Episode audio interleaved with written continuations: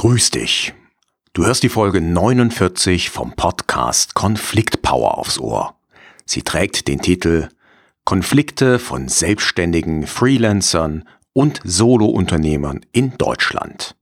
Mein Name ist Axel Maluschka. Du erfährst hier ganz nebenbei, mit welchen großen Konflikten wir Einzelunternehmer uns hier in unserem Land rumschlagen müssen welche Steine uns die Gesellschaft und die Politik in den Weg legen. Ja, und wie du damit umgehen kannst, wenn du dich selbstständig machen willst oder eben mit dem Gedanken spielst. Diese Folge ist so eine kleine Überleitung zu meiner Neuausrichtung des Podcasts hier. Ich werde noch eine Folge von Konflikt Power machen. Da werde ich aber ganz zum Schluss noch etwas dazu sagen. Und wie gesagt, es gibt eine Neuausrichtung und damit fangen wir heute an. Ich wünsche dir ganz viel Spaß mit der heutigen Folge und zuerst natürlich wieder so ein klein wenig nette und schöne Musik.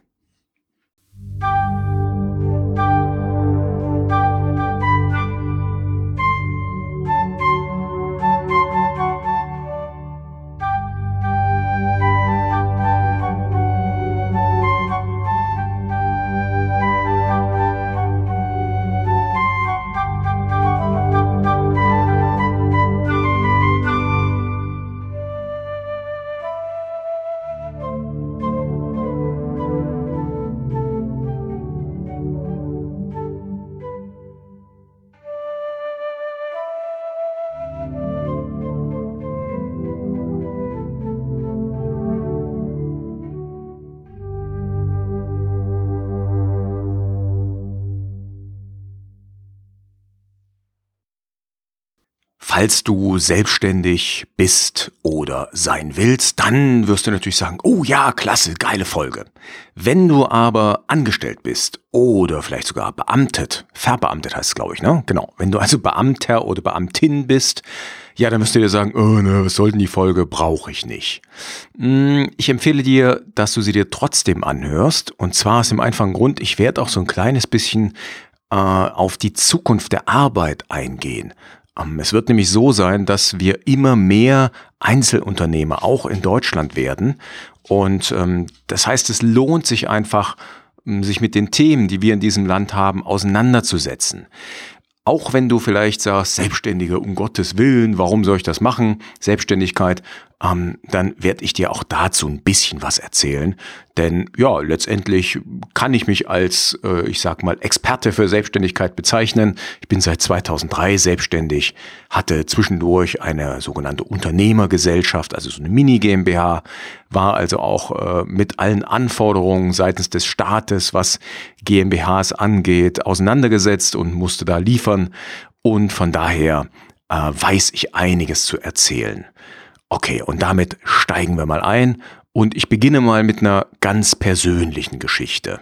Vor ungefähr acht oder neun Jahren sitze ich mit meinen Eltern beim Camping, äh, beim Frühstück. Ja, also ich bin jetzt nicht so der riesen Campingfreund, aber meine Eltern sind das, die fahren immer in Urlaub mit Wohnwagen und äh, campen da.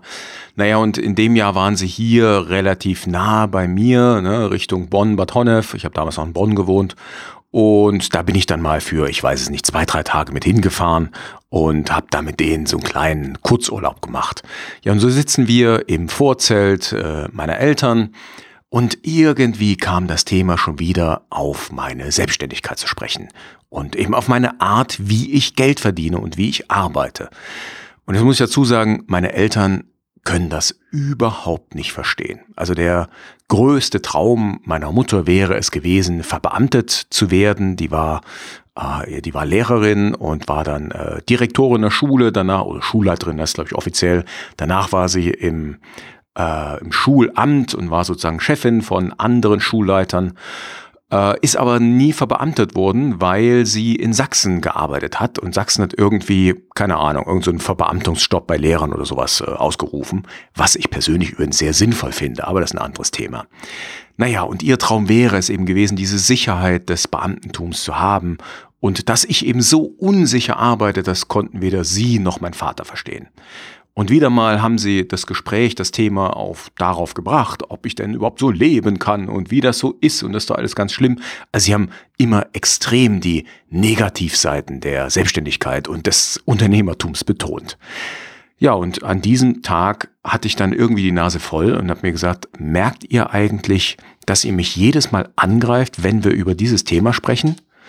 Und da waren sie erstmal ruhig und meinten, äh, nee, wieso, wir wollen dich doch nicht angreifen. Ich sagte, doch, immer wenn wir auf das Thema kommen, wie ich mein Geld verdiene, greift ihr mich an. Und habe ich euch jemals für die Art, wie ihr euer Geld verdient, angegriffen? Habe ich das gemacht? Äh, nein, sagten sie. Und sagte ich, na, also, warum macht ihr das dann? Und irgendwie haben wir uns dann geeinigt an diesem Vormittag, dass wir dieses Thema nie wieder besprechen. Und tatsächlich haben sie sich dran gehalten. Wobei ich zugeben muss, dass ich jetzt so langsam Lust habe, ähm, mal mit Menschen, die angestellt sind oder gar beamtet, äh, darüber zu reden, warum sie so etwas machen. Äh, aber das ist ein anderes Thema und ich glaube, da kann ich mich hier in meinem Podcast zu Genüge austoben. Ich verstehe nämlich beispielsweise nicht, wie Menschen einen Vertrag unterschreiben können, äh, indem sie ja, indem sie unterschreiben, dass ein anderer Mensch über ihre Zeit komplett bestimmen darf. Also wo es sowas wie eine Weisungsbefugnis gibt. Ja, da kann also dein Chef kann ja dann zu dir kommen und sagen, mach bitte heute von dann bis dann das und das. Und wenn du so einen richtig schlechten Chef hast, der noch so Mikromanagement macht, dann sagt er dir sogar noch, wie du etwas zu tun hast. Oder wenn du in einem Konzern arbeitest, in einer Behörde, da ist ja immer bis aufs letzte kleine äh, bis auf jede letzte kleine Tätigkeit festgelegt, wie du etwas zu erledigen hast und wo du was einzutragen hast und so weiter und so fort. Also ähm, ja, da ist, das ist so genormt und normiert. Äh, da ist eigentlich sowas wie äh, Kreativität oder Freiräume zum Experimentieren, herausfinden, wie was funktioniert, scheint es da nicht zu geben. Und wie gesagt, wie ihr, falls ihr angestellt sein solltet oder verbeamtet, wie ihr so einen Vertrag unterschreiben könnt, das verstehe ich inzwischen nicht mehr. Ähm, ich, ich kann die Gründe ein Stück weit nachvollziehen. Ne? Es ist die Sicherheit, es ist die Planbarkeit fürs eigene Leben. Aber hey, das Leben ist nicht planbar. Und mal davon abgesehen, wenn du äh, wirklich so, so einen Plan brauchst, äh, dann brauchst du den doch, um deine Angst zu besiegen, ja, deine Angst vor der Zukunft. Und da sage ich, da gibt es geschicktere und bessere Wege. Ähm, was auch so Planbarkeit angeht, äh, überleg mal, was tauschst du da gegen was aus? Also wenn du, sagen wir mal, äh, einen Angestelltenvertrag unterschreibst, dann tauschst du deine Arbeitszeit, in der du unfrei bist, gegen die Zeit, ja, ich sag mal, deiner Freizeit, wo du eben dich scheinbar mehr entfalten kannst oder wo du äh, dir mehr leisten kannst. Weil im Endeffekt läuft es ja meistens auf das Letzte hinaus. Ne? Du kannst schöne Urlaube machen, du kannst vielleicht ein schönes Haus bauen, ein schönes Auto kaufen, also konsumieren. Ähm, aber die Frage ist, ist es das wert? Also dafür, dass du in der Arbeit gewissermaßen ein Sklave bist, der den An Ordnungen des Chefs Folge leisten muss, ähm, ja, der sich dann vielleicht auch noch auf den Hierarchiekampf einlässt, weil du selber irgendwann mal Chef sein willst. Also du reibst dich sozusagen auf, einerseits äh, in der Ohnmacht, andererseits im Kampf um den begehrten Chefposten, der natürlich auch noch knapp ist. Also sprich, gibt ja nicht so viele Chefposten wie Leute, die Arbeitsbienen sind. Ja, und die Frage ist, ist es das wert? Und wenn ich mal so mein Leben betrachte, ähm, also ich äh, bin nicht reich geworden durch meine Selbstständigkeit. Ich habe es vor, noch es zum gewissen Wohlstand zu bringen. Ich habe auch eine ganze Menge Tiefpunkte erlebt. Also ähm, ich weiß gar nicht, ob ich da schon mal drüber gesprochen habe, aber das werde ich sicherlich auch nochmal thematisieren. Ähm, aber trotzdem bin ich eben mein eigener Herr in dem, was ich tue. Ich kann podcasten, wenn ich Bock drauf habe. Ja? Ich habe letztens mit einer äh, ja, angehenden Speakerin gesprochen, die eben auch äh, sich nebenbei selbstständig machen will. Und die hat, musste dann eben ihren Chef fragen, ob sie es überhaupt machen darf. Ja, also an der Stelle, äh, das kann ich nicht verstehen. Ich kann, ich würde niemals zulassen, dass ich einen anderen Menschen fragen, obwohl ich bin verheiratet, äh, naja, okay. Also ich würde niemals zulassen, dass ich einen Chef fragen muss, was ich tun darf, wie ich mein Geld verdienen darf. Und ähm, ja, das ist eben meine Sicht der Dinge.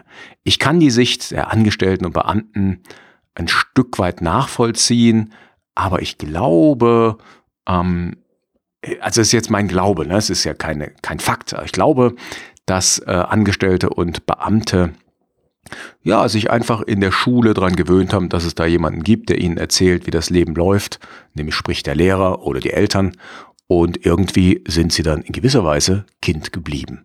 Ist zwar eine harte Ansicht, aber das ist inzwischen meine Ansicht. Ich hoffe, du bist jetzt nicht zu sehr getroffen dadurch und schaltest ab und sagst, nie wieder Axels Podcast. Ähm, ich teile dir nur meine Perspektive mit und ja, freue mich, wenn du Lust hast, mir mal deine mitzuteilen. Also schreib mir eine Mail oder geh auf meine Seite der aktuellen Folge und schreib mir einen Kommentar. Also ich freue mich, wenn wir da in die Diskussion kommen. Also der erste große Konflikt, den ich eben hier beschrieben habe, ist der mit dem privaten Umfeld. Wenn eben deine Eltern, deine Bekannten, nee, ja, doch Bekannten, Freunde, Verwandten, wenn die alle nicht verstehen, warum du selbstständig sein willst, warum du Unternehmer sein willst, dann hast du es echt schwer.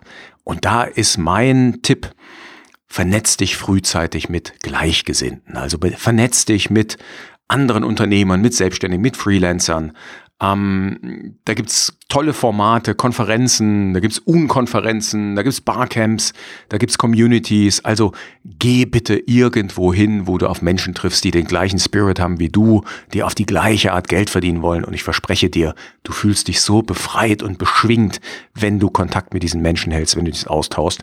Da kannst du das, den ganzen Kram der Angestellten, kannst du dann einfach vergessen. Der nächste große Konflikt, den wir in Deutschland haben, ist der mit der Politik beziehungsweise dem Staat. Und hier kann ich einfach nur mit dem Kopf schütteln, ich kann einfach nur feststellen, der Staat behandelt Einzelunternehmer, ja, man kann schon was sagen, wie einen letzten Dreck.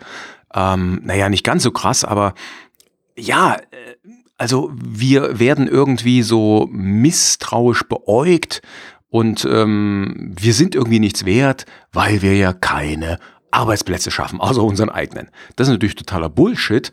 Natürlich ähm, vergebe ich auch Aufträge an andere Freelancer. Das heißt, ich habe ein Netzwerk von Freelancern und da vergebe ich immer wieder Aufträge.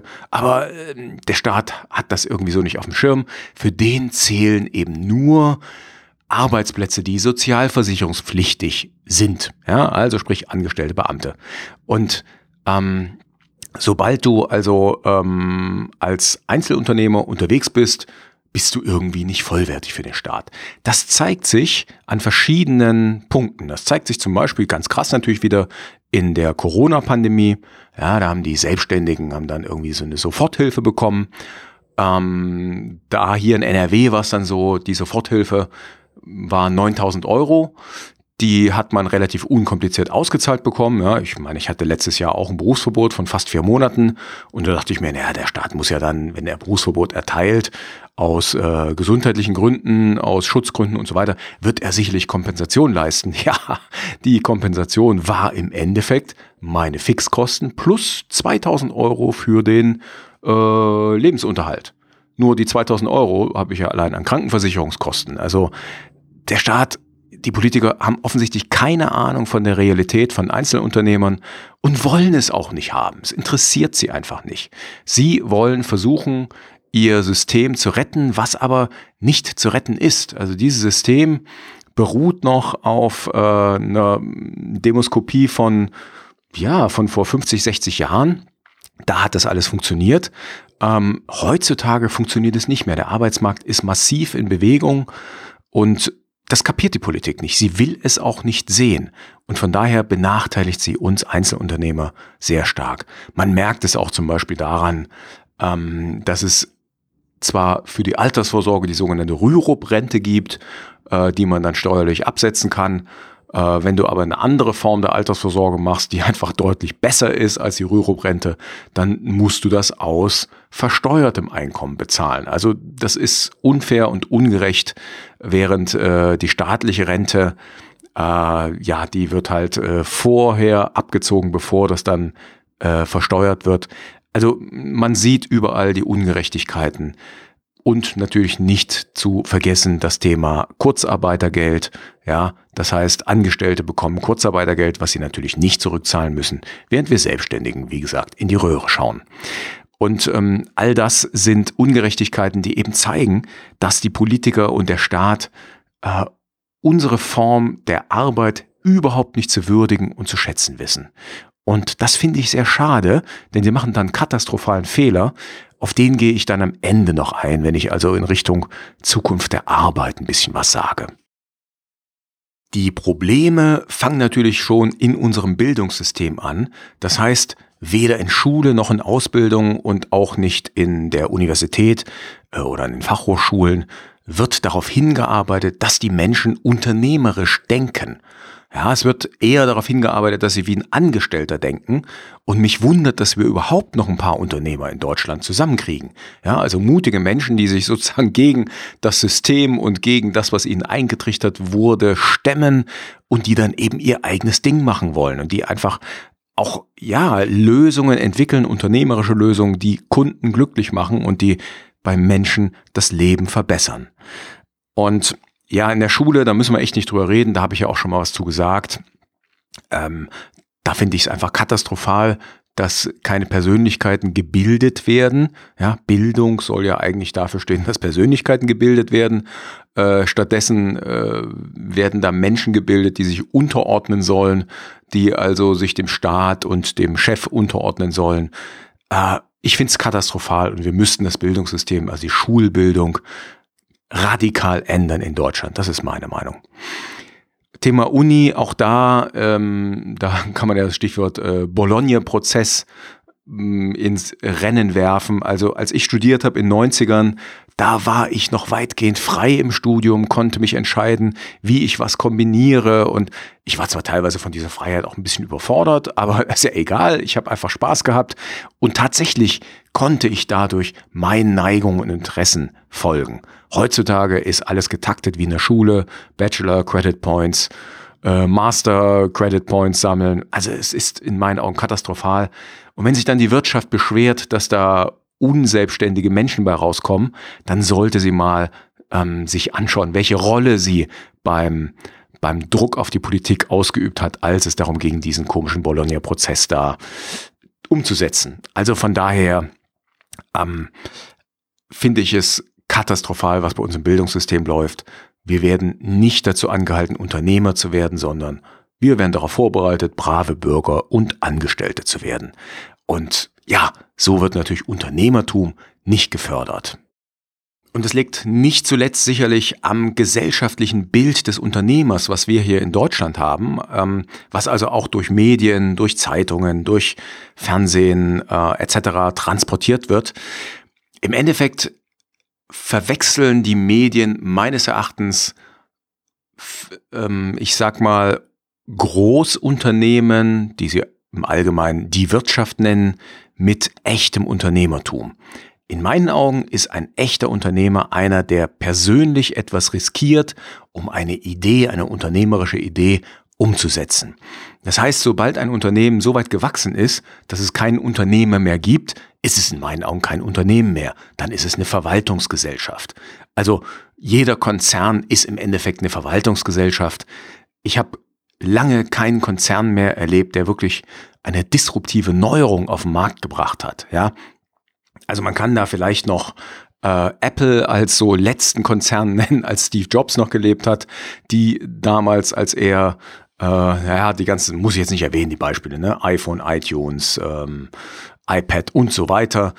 Das waren tatsächlich disruptive Neuerungen, die aber von diesem einen Menschen ausgingen. Mm, selbst äh, so Unternehmen wie Tesla würde ich nicht unbedingt als disruptiv bezeichnen. Klar sind diejenigen, die äh, Elektromobilität massiv voranbringen und die vor allen Dingen die Idee hatten, ich weiß nicht, ob das Musk war oder jemand anders, äh, erst das Netzwerk, also sprich diese Powercharger aufzubauen und dann die Autos zu liefern. Das war eine brillante Idee. Ähm, dennoch empfinde ich das nicht als so disruptiv und lebensverändernd, ja, weil Elektroauto ist einfach Auto weitergedacht. Ja, statt Verbrenner hänge ich einen Elektromotor rein, fertig aus. Das ist jetzt nicht so die disruptive Neuerung in meinen Augen. Also in dem Sinne, ein Unternehmer mh, hm, hat wirklich neue Ideen und versucht die eben mit persönlichem Risiko an den Mann, an die Frau, an Kunden und Kundinnen zu bringen. Und Konzerne beispielsweise sind fast alles verwaltende Unternehmen, verwaltende Organisationen, die evolutionäre Neuerungen bringen. Da mal einen neuen Blinker in der Autoindustrie und dort mal ein neues Design, mm, schnellere Handys, schnellere Computer, aber so eine disruptive Geschichte, äh, die findet man halt echt selten. Okay, also das ist meine Meinung zum Unternehmertum und wenn ich mir eben so anschaue, wie Unternehmertum oder die Wirtschaft äh, diskutiert werden in Medien, da klingt doch immer mal wieder was raus. Ja, die Wirtschaft, die sind ja alle nur raffgierig, profitgierig etc. Äh, nee, sind sie nicht. Echte Unternehmer denken nicht an den Profit, sondern sie denken an Kundennutzen. Sie denken daran, wie kann ich mit meinen Produkten und Dienstleistungen das Leben meiner Kunden verbessern. Na klar, sollte dann zum Schluss Gewinn rauskommen, von irgendwas will ja der Unternehmer auch leben, aber äh, der Profit ergibt sich aus guten Produkten und guten Dienstleistungen und nicht umgekehrt. Wenn du dann natürlich entsprechend Marktmacht hast und Konzern bist, dann wiederum wird mehr an Profit und an Optimierung und so weiter gedacht. Aber das ist, wie gesagt, auch nicht meine Welt. Der nächste, ich sag mal eher unmittelbare Konflikt, den du als Selbstständiger, als Einzelunternehmer hast, ist der mit Auftraggebern und Kunden. Hier wirst du es immer wieder erleben, dass natürlich Auftraggeber versuchen, das Beste für ihre Organisation, ihr Unternehmen rauszuholen. Und aus ihrer Sicht ist das Beste niedrige Honorare und über die Zeit des Selbstständigen oder des Freelancers möglichst bestimmen. Also das heißt, manche Auftraggeber benehmen sich wie Chefs und hier ist eben wichtig, dass du frühzeitig dir den Respekt holst, den du brauchst, den du brauchst für deinen geschäftlichen Erfolg, äh, aber auch für dein eigenes Wohlbefinden. Ähm, wie das geht, das äh, erfährst du hier im Podcast und natürlich auch in meinen Kursen. Schau also ruhig mal wieder auf meine Homepage vorbei. Dort äh, zeige ich dir das und ich zeige dir auch, welche Lösungen es für diese Problematik gibt. Das heißt, ähm, wie du mit Auftraggebern umgehst oder mit schwierigen Kunden, das ist dann, ja, das ist auch davon abhängig, wie gut du lernst, mit den Menschen umzugehen. Also wie gut kannst du die Beziehungen bauen und wie respektabel, sage ich mal, trittst du auf. Natürlich hat es auch noch was mit deiner Erfahrung zu tun, mit der Einzigartigkeit deiner Angebote, deiner Persönlichkeit, mit deiner, äh, mit deinem Namen natürlich. Ähm, das alles sind Themen, oh, da kann ich zwar auch ein bisschen was zu sagen, aber das sind nicht so meine Schwerpunkte. Ich glaube, im Endeffekt, das, was viel unterschätzt wird, sind die Geschäftsbeziehungen, also die Beziehungen, die du zu deinen Auftraggebern und deinen Kunden pflegst. Und da ist mein Schwerpunkt. Ja? Also das heißt in Kommunikation und mentaler Stärke. Mit Kunden, wie geht man mit denen um? Also mit unzufriedenen oder schwierigen Kunden. Ähm, ja, im Grunde genommen kannst du dich entscheiden, entweder nimmst du von denen deutlich höheres Honorar, also eine Art Schmerzensgeld, oder aber du nimmst die Kunden nicht. Ja, hängt eben davon ab, wie gut du schon aufgestellt bist, wie gut du unterwegs bist, wie viel Umsatz du hast, welche Kunden du hast. Mhm, ansonsten empfehle ich öfters mal äh, Zahlungsabwickler auch äh, zu nehmen, die dann für dich so das ganze Thema Stornos und das ganze Thema Zahlungsabwicklung, mm, in dem Fall, dass jemand kündigt etc., die das übernehmen. Also so, ich nutze da den Anbieter Digistore, Digistore 24 heißen die, glaube ich, ähm, weil da hast du den ganzen Kram, wenn ein Kunde kündigt, ähm, wenn er das Produkt zurückgibt etc., hast du dann nichts mehr zu tun. Dafür gebe ich dann auch ein paar Prozent ab, aber das ist es mir halt wert, um mich nicht mehr rumärgern zu müssen. Ja, und damit bin ich beim letzten Thema für die heutige Folge. Das ist nämlich das Thema die Zukunft der Arbeit. Und hier muss ich sagen, bin ich von der Politik, speziell in Deutschland, aber ich glaube auch weltweit, bin ich echt enttäuscht, weil die Politik denkt nicht über die Zukunft der Arbeit nach. Die denken, also ich meine, man sieht es ja schon an einem Klimaschutz, die denken äh, keine 20 Jahre in die Zukunft. Sie halten sich auch nicht an wissenschaftliche Vorgaben, von vereinzelten Parteien abgesehen. Äh, sie machen einfach ihr Ding und planen so die nächsten fünf Jahre, also sprich so ungefähr die nächste Legislatur, ne, wo sie halt äh, ihre Bundestagsmandate sichern können. Und an mehr scheint die Politik nicht zu denken. Dass wir aber in einem massiven Umbruch, was die Arbeitswelt angeht, drin sind, dass der schon lange angefangen hat, das sieht irgendwie kein Politiker. Also speziell in Deutschland halten die Politiker und der Staat an dem Modell fest, ja, alle sollen angestellt arbeiten gehen, sozialversicherungspflichtig beschäftigt sein und dann ist alles gut, ähm, dass wir immer mehr Automatisierung und auch KI haben in der Arbeitswelt, das hat irgendwie, zumindest meiner Wahrnehmung nach, kein Spitzenpolitiker auf dem Schirm. Also wirklich keiner. Dass also beispielsweise Jobs wie, natürlich, ich sag mal so die ganz offensichtlich wie Taxifahrer, ähm, Lkw-Fahrer, Lokführer etc., dass die wegfallen werden, ist offensichtlich. Klar, wir sehen selbstfahrende Autos, werden jetzt schon sehr erfolgreich getestet. Und ich sag mal, in spätestens zehn Jahren ist die Technik soweit. Dann äh, gibt es keine Taxifahrer mehr. Ja? Oder eben Lokführer, Lkw-Fahrer etc. Hm, was aber auch ganz spannend ist, äh, dass beispielsweise spezielle Rechtsanwälte, und zwar die für Vertragsrecht, da gibt's heute schon KIs, die besser sind als der Mensch. KIs können einen Vertrag von 400 Seiten schneller überprüfen und bewerten als Menschen. Oder anderes Beispiel, Ingenieure, ähm, die Chips entwickeln. Ja, habe ich letztens gelesen, dass äh, das erste Mal eine KI einen Chip entwickelt hat und die hat dafür, ich glaube, sechs Stunden waren es gebraucht, wofür Ingenieure mehrere Monate brauchen. Und zwar ein Ingenieursteam. Und zwar ein hochspezialisiertes Team, das eben solche Chips entwerfen kann. Also von daher, äh, wir werden da einen massiven Umbruch erleben. Und wir werden eben auch einen Umbruch erleben, was die Form der Arbeit angeht. Also wie wir arbeiten. Ich prophezeie, es wird immer mehr Selbstständige und Einzelunternehmer geben, die dann einfach sich in Teams zusammenschließen, also in temporären Teams, die dann Projekte wuppen. Aber warum soll man noch hm, irgendwo einen Angestelltenvertrag unterschreiben und sich auf, keine Ahnung, Jahre, Jahrzehnte binden an irgendeiner Organisation? Also ich glaube, die Menschen werden begreifen, dass die Form der Arbeit, nämlich die die wirklich erwachsene Form der Arbeit, wo ich selber entscheide, was ich tue und wie ich es tue und wie viel ich tue und wann ich es tue, dass diese Form der Arbeit, die hat einfach Zukunft und das ist die Form der Arbeit für jeden erwachsenen Menschen.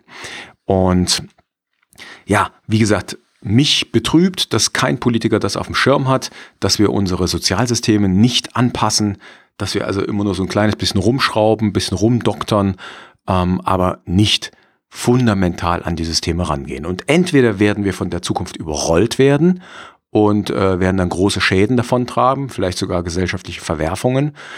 Ja, oder aber unsere Politik und der Staat werden da aktiv und ähm, ändern und passen an, bevor es zu spät ist.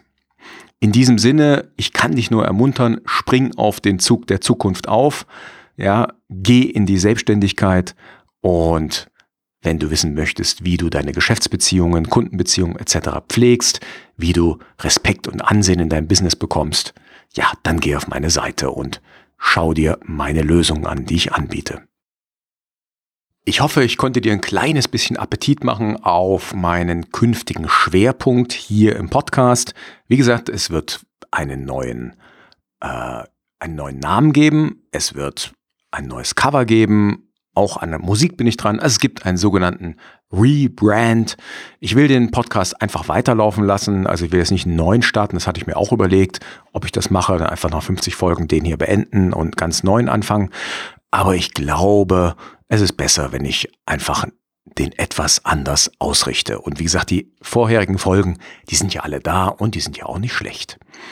In diesem Sinne freue ich mich, wenn du mal wieder auf meine Homepage gehst. Vor allen Dingen äh, die Sektion Videos erfährt gerade einen großen Zulauf. Ich habe nämlich äh, im Rahmen des Wettbewerbs Germany's Next Speaker Star einige Vorträge gehalten. Die habe ich mal zusammengeschnitten und habe die als Videos online gestellt, also nur meine Vorträge. Und da kannst du dir wieder praktisch neues Material zu mal ganz anderen Themen anschauen. Kannst du also sehen, wie ich so als Vortragsredner unterwegs bin.